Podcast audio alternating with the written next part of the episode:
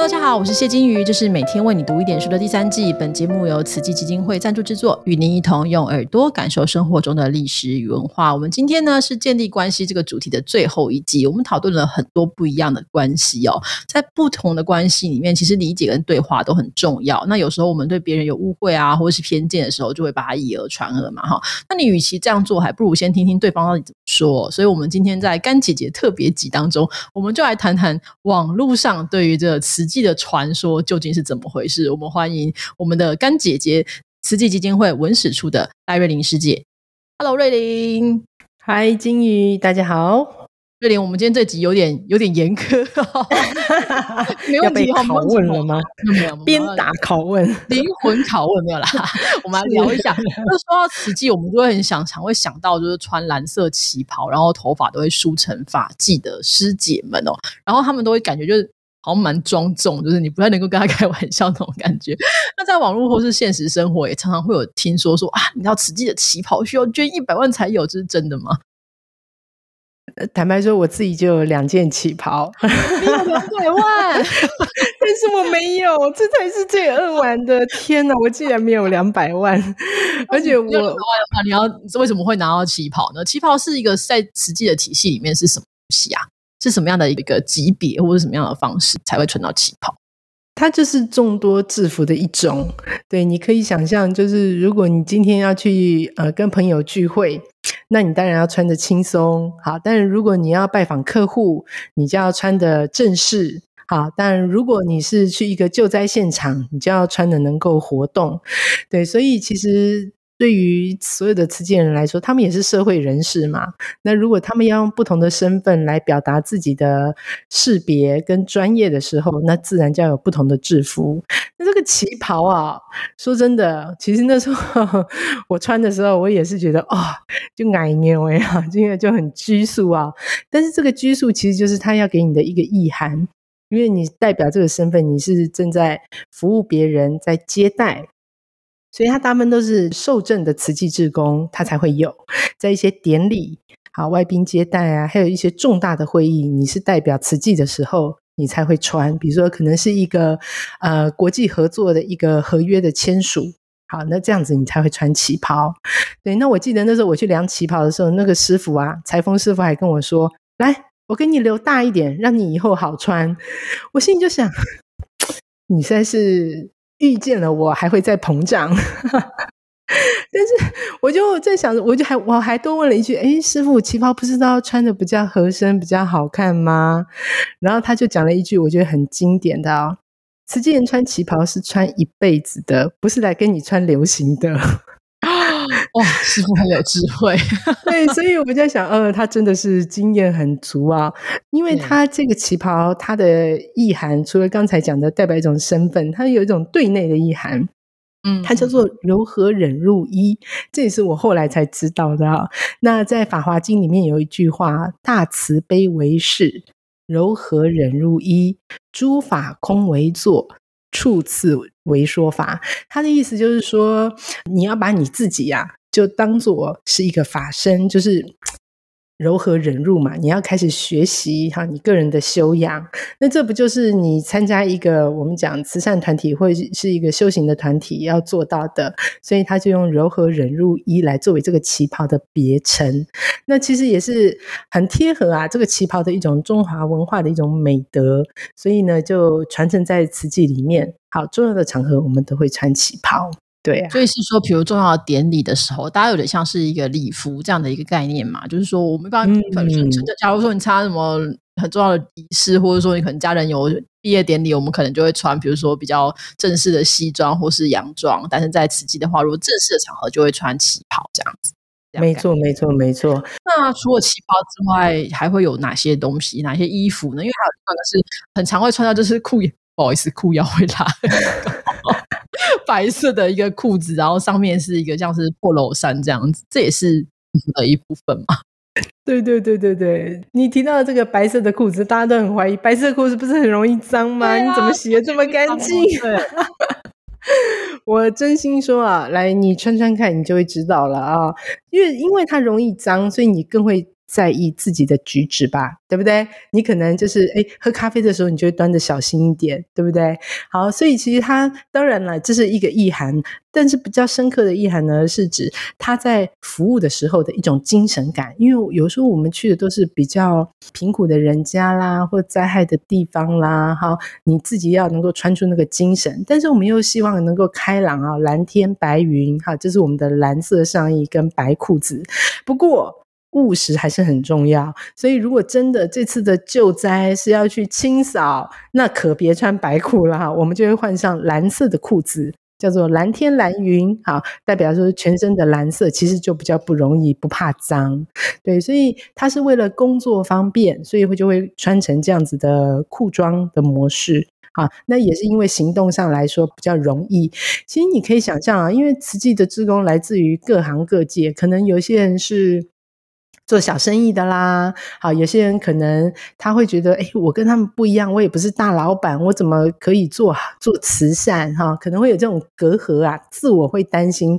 但你发觉，只要一穿上制服，大家都很平等啊，啊，不管你是做什么行业的，哈，你也不需要去比你身上的行头了，好，就是穿上素简的制服。都可以做好事，所以它有另外这样子的意涵，就是不要因为外在的这些事功或者名相成为你行善的门槛啊。所以一件制服其实继续穿，我们也不会在意说那个要多久更新，不会啊，反而是以实穿为主。所以意思就是说，呃，还是讲一开始的那个问题，就是说旗袍并不是说你捐一百万就有一个旗袍，而是说其实是。啊，对你捐了一百万也不会有旗袍哎，我捐一百万不会有旗袍是，所 以你要不会不会不会，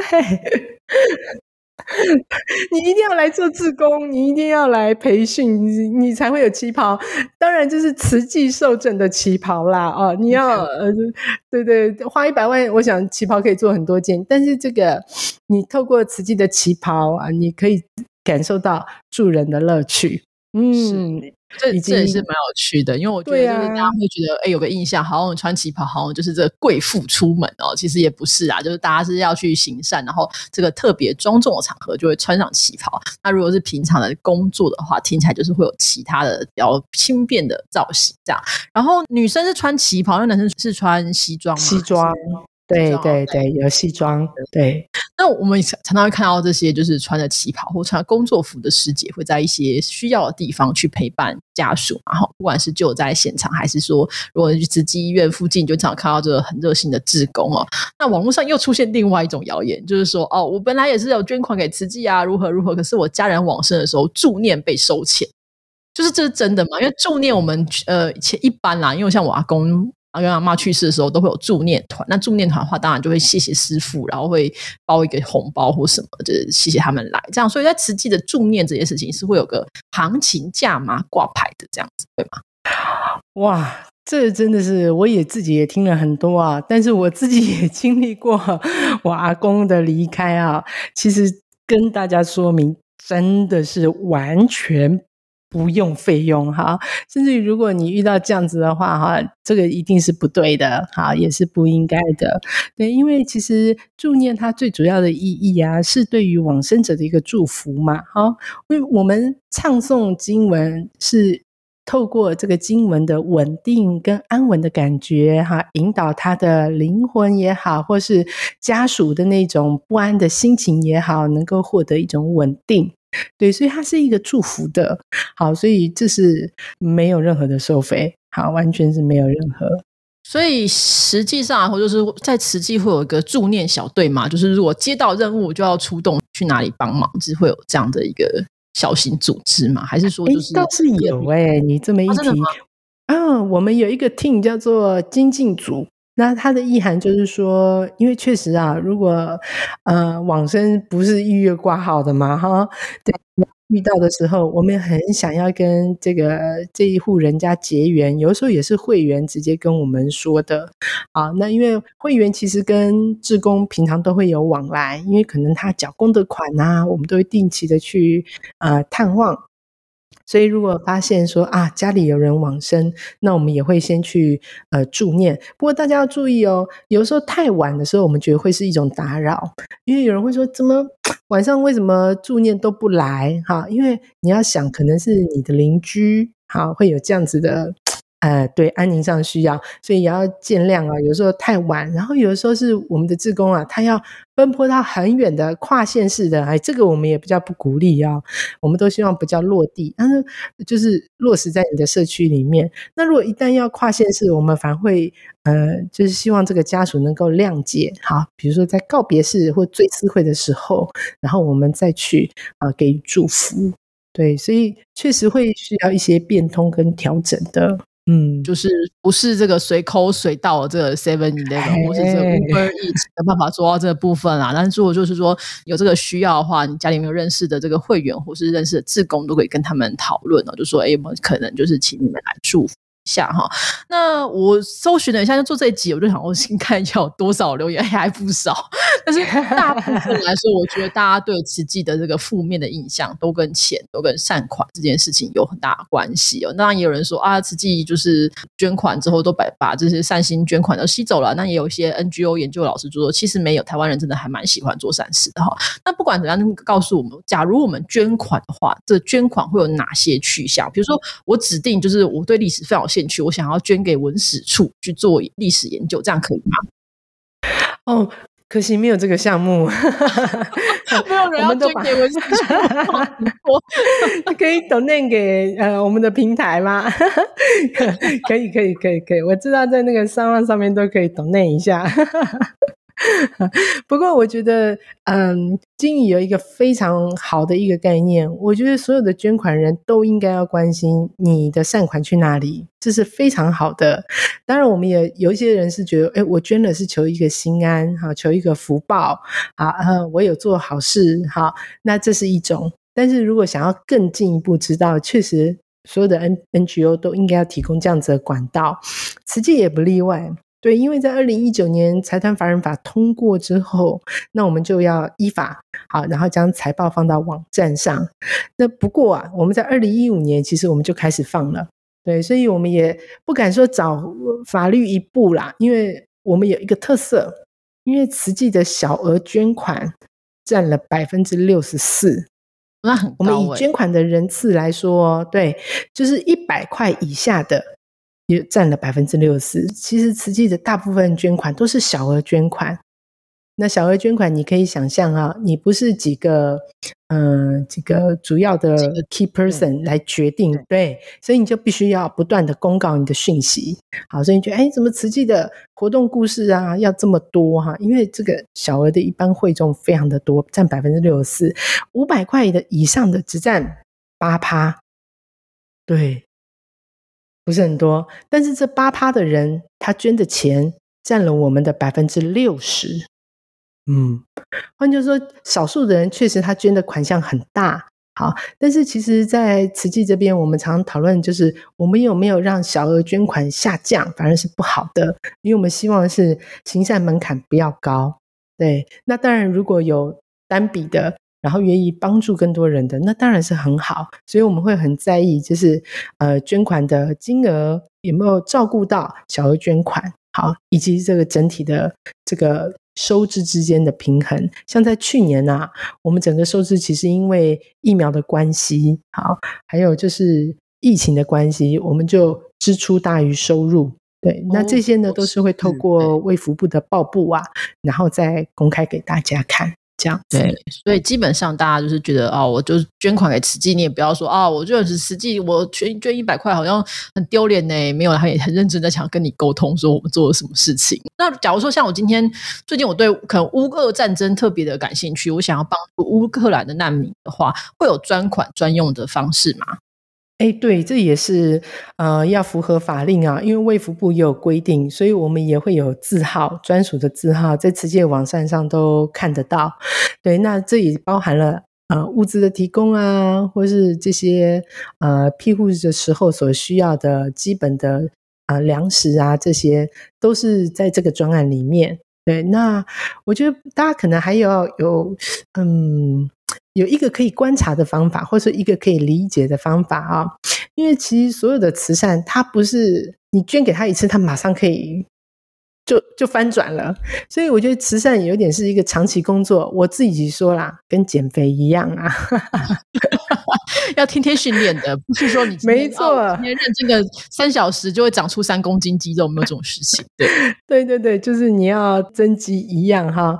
换句话说，你希望改善，你希望帮助他，但你要给他时间哈。这个时间不是给慈济基金会时间，是给受助者时间。所以有时候都是一个区间的观察，好，所以我也很支持啊，所有的呃捐助者每年固定的一定要来看年报，对，那怎么样又更了解你的善款的运用呢？哎，我可以提供两个好小的方法。第一个啊，你真的要选定哈，你有呃热忱的议题，好，比如说济贫。好，你不要以为台湾的这个生活水平很好哦，其实需要的家庭还是很多。我们在去年在台湾济贫的部分就占了百分之六十。好，那还有就是长者的这个居家安全的改善啊，因为一个老人家跌倒就不得了了。没错。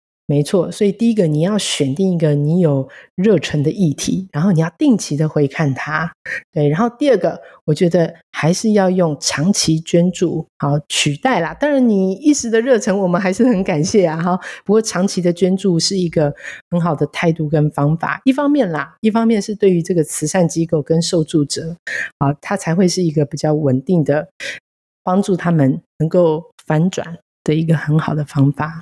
嗯。所以这样听起来，慈济应该是台湾最早的群众募资。哎，这倒是做款订阅制哦，订阅做好事，这样有兴趣的话，大家可以看底下这个网址。好，这开玩笑，但是就基本上，其实慈济也有这个财报。那大家如果上网搜寻一下慈济，嗯，打哦，二零二二的，呃，明年的话，你可能二零二二年报的话，你就会知道钱到哪里去了，或是花在什么。啊，或者说，因为临时可能突然发生什么事情，就会加增的这个呃支出也是有机会的啊。哈，那另外网络对补充一下，补充一下，对不起哈，因为那个我我有查过哈，好，OK，呃，二零二一年的年报将会在六月底的时候，然后会上架到网站上啊，因为我们要真要经过卫福部的审核，嗯，是，所以到时候呢，也希望大家锁定我们的网站，然后更了解。你的善款怎么样被运用？嗯，好的。那另外就是网络谣言的最后一个部分，这部分有一点点难答。我觉得大家有点针对正言法师本人 上人这样子，但我真的觉得法师当然是一个非常好的人。很多人都会认为说，哦，呃，慈济人都把法师给神格化啊。但是你说，那法师哪里不好？好像也讲不出来，也是有人造谣说什么法师都坐豪车，然后就呃法师也没有坐豪车，就很尴尬这样子。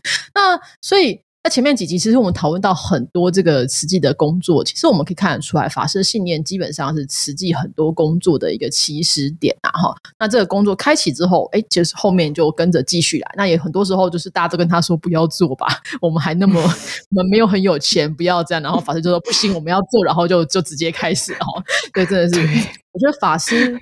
星盘是战车，非常的有活力，就一路往前这样。那所以我就有点好奇。当然，我们呃，我不能就是就是我现在没有办法帮你做那个，没有办法做法师贴身那个二十四小时哈。但我有点好奇，就正言法师的一天，或他一年，或者怎么样，就是他一日作息会做什么事情这样。嗯，哇，他的作息啊。我觉得很忙，是就很忙，非常忙，因为他三点五十就起床了，太早了吧？我才刚睡下去，三点五十就起床，这么早？对，我们就打板嘛，打板就要起来，因为早课的时间是四点二十啊，所以这个早课当然就要洗脸、梳洗什么的，可能还要静坐一下，这样三半小时。对。对对对对对，那四点二十你开始要诵经啊，因为这是一个出家人的功课，所以叫早课。对，那早课之后呢，就是早餐，早餐是六点。对，不过偏偏他吃早餐，他只花五分钟，他吃很少。啊，法师会这么瘦是有原因的，因为法师就每次出来都是那种嗯仙风道骨的感觉，我就想说，嗯，法师为什么都可以这么瘦？今天知道了，因为他五分钟就把饭吃完了，而且就吃的少，嗯，对，但五分钟是一个概数啦，大家可不要拿码表来算啦。对，那一般来说，因为他七点的时候，他就会透过视讯的方式，特别是现在疫情的关系啊，透过视讯的方式，然后来跟大家做一场开示，啊，有点像是讲演，呃，一些时事的议题啊，因为他每天都会看报纸，甚至于是电子报的一些讯息。对，他就会就一些时事来跟大家做开示，然后大概呢就是九点半左右就会开始有很多的会议。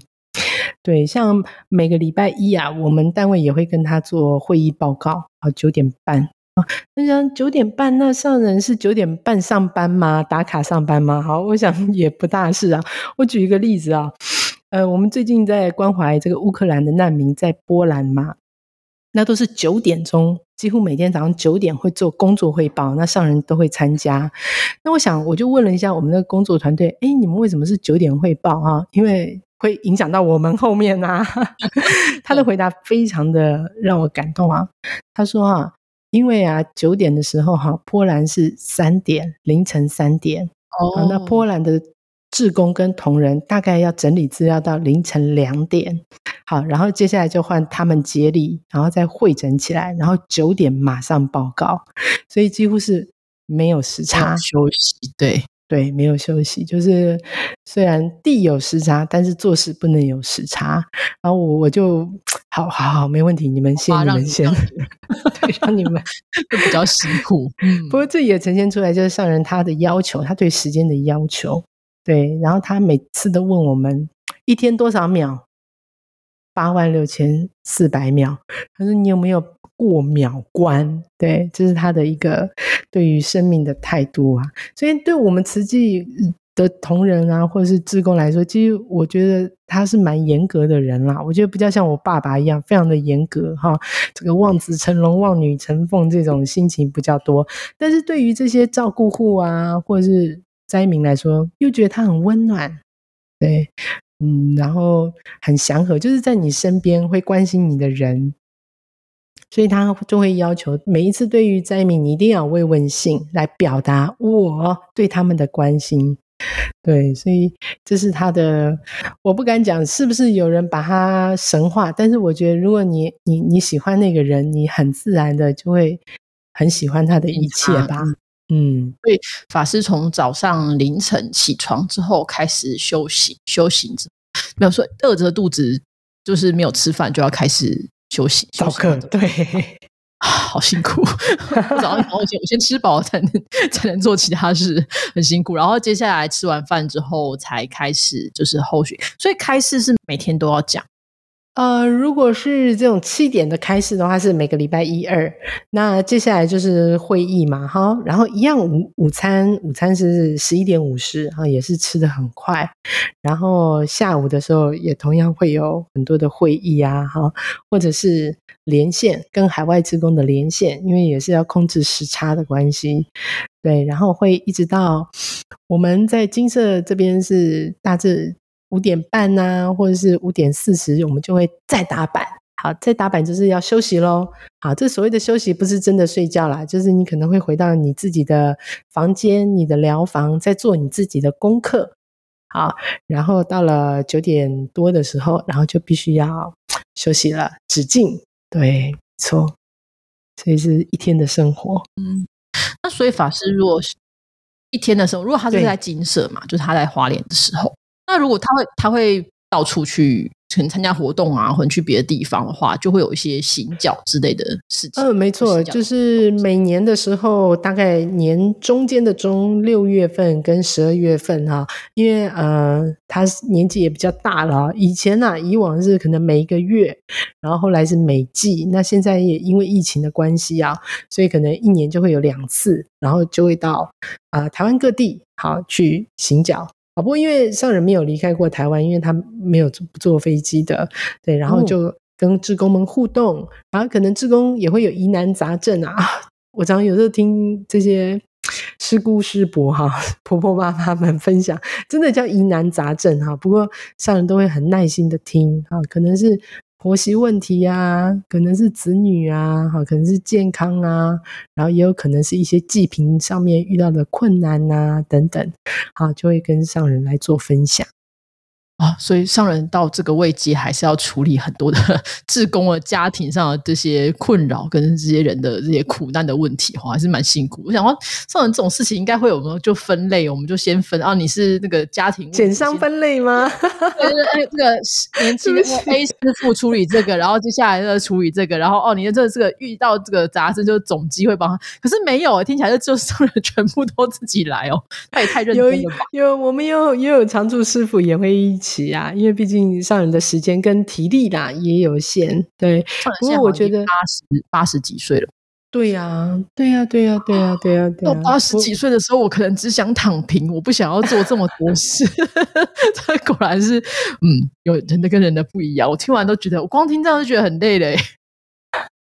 确实很充实的一天，是是是，其实就是好像听起来虽然上没有就是离开过台湾，但是好像就是对全世界的各种事情都必须要非常的了解，所以在背后其实会有一个就是呃幕僚小组帮他收集所有的资讯嘛。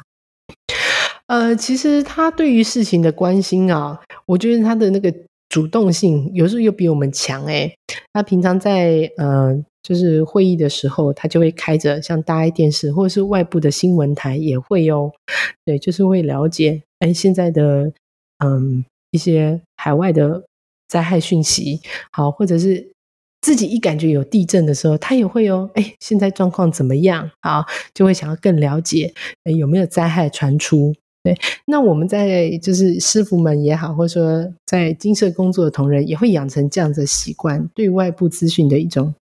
呃，比较更敏锐，嗯，没错，没错，没错，你就会更呃想到的可能就是，哎，我们接下来要怎么动员吗？好，或嗯灾区的状况有多严重？就是你会有一连串的设想，对，这是呃在这边养成一个一个习惯了，我我这样觉得。那也有团队会将讯息哈汇整起来，因为有时候是外文的消息，对，我们就需要一个团队整理起来，然后提供给上人看。放在他的平板里面，他用平板，对。对对对对，上面 用平板，非常数位化，对，然后来更了解讯息，甚至于他会要求讯息上面呃的国家都要连接到地图啊，所以就要有时间、空间、人与人之间，好，你这样的讯息才会够完备，嗯。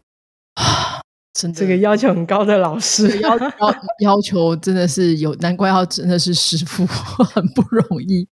大家可以想象，就是要管理慈济，这样目前是我记得会员有多少啊？还蛮多的。目前的会员超呃，如果是受证的话，有超过八万多人了，将近九万人。那如果只是可能捐就捐款或赞助的会员，可能大概也是有应该有一百万以上。哦，一定会有，因为海外的分支会点，他们就落实在自己的国家捐赠。啊，他们就是另外一个啊法人机构。嗯，没错，没错，所以基本上要管理这么大的一个组织，真的是非常 辛苦。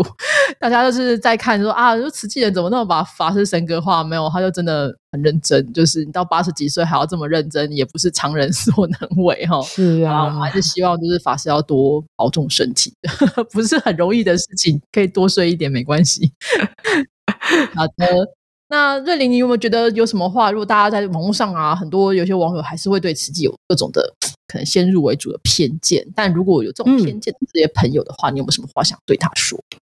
哦，刚好慈济的 FB 搬家了，对我们为什么要搬家？我就想，哎，为什么要搬家？去经营的好好的，为什么搬家呢？哦，很多因素啊，因为我们也希望能够有更好的推波。那原本的那个推波上面有一些限制，因为你知道 FB 的演算法不断的在改变，所以我们也要与日俱进一下。对，然后大家也可以，我们也开设 IG 还有抖音，所以大家也可以加我们为好友。那当然，任何的问题都可以表达哦。嗯，就像这次啊，我们也收到乌克兰的妈妈啊，差不多有二十几个妈妈啊，他们看了报道之后，他们希望能够求助。对，所以如果你有任何的需要帮助哈，当然我们的小编啊都是年轻人啦，我们还是会连接到慈济的关怀系统，希望可以为大家排疑解惑。嗯嗯。大家如果兴趣或是想要知道，就是你要觉得啊，慈济都很不好啊，或者怎么样，你可以先观察一下 FB 嘛，看一看，你就觉得哎，其实做了很多事情。那我也要说，我其实是开始做这个节目，才慢慢比较开始关注慈济的消息，就是哇，事情真的是有够多的，每天都在 follow 就这些事情，我都觉得光看到觉得哇，做这么多事也会太辛苦了一点吧。然后后来当然就觉得说，果然是也是很重要的，就是我们很需要这样的一个力量哦。那大家就在这个批评之前呢，可能也需要多做一点查证哦，不要以讹传讹，有时候对做好事的人来说是一种伤害。然后好，我们今天就非常谢谢瑞林接受我们的拷问，那希望我们有谢谢你去 follow 一下这个 FB 的消息跟活动哈。那我们今天非常谢谢费瑞林的分享，谢谢你，谢谢。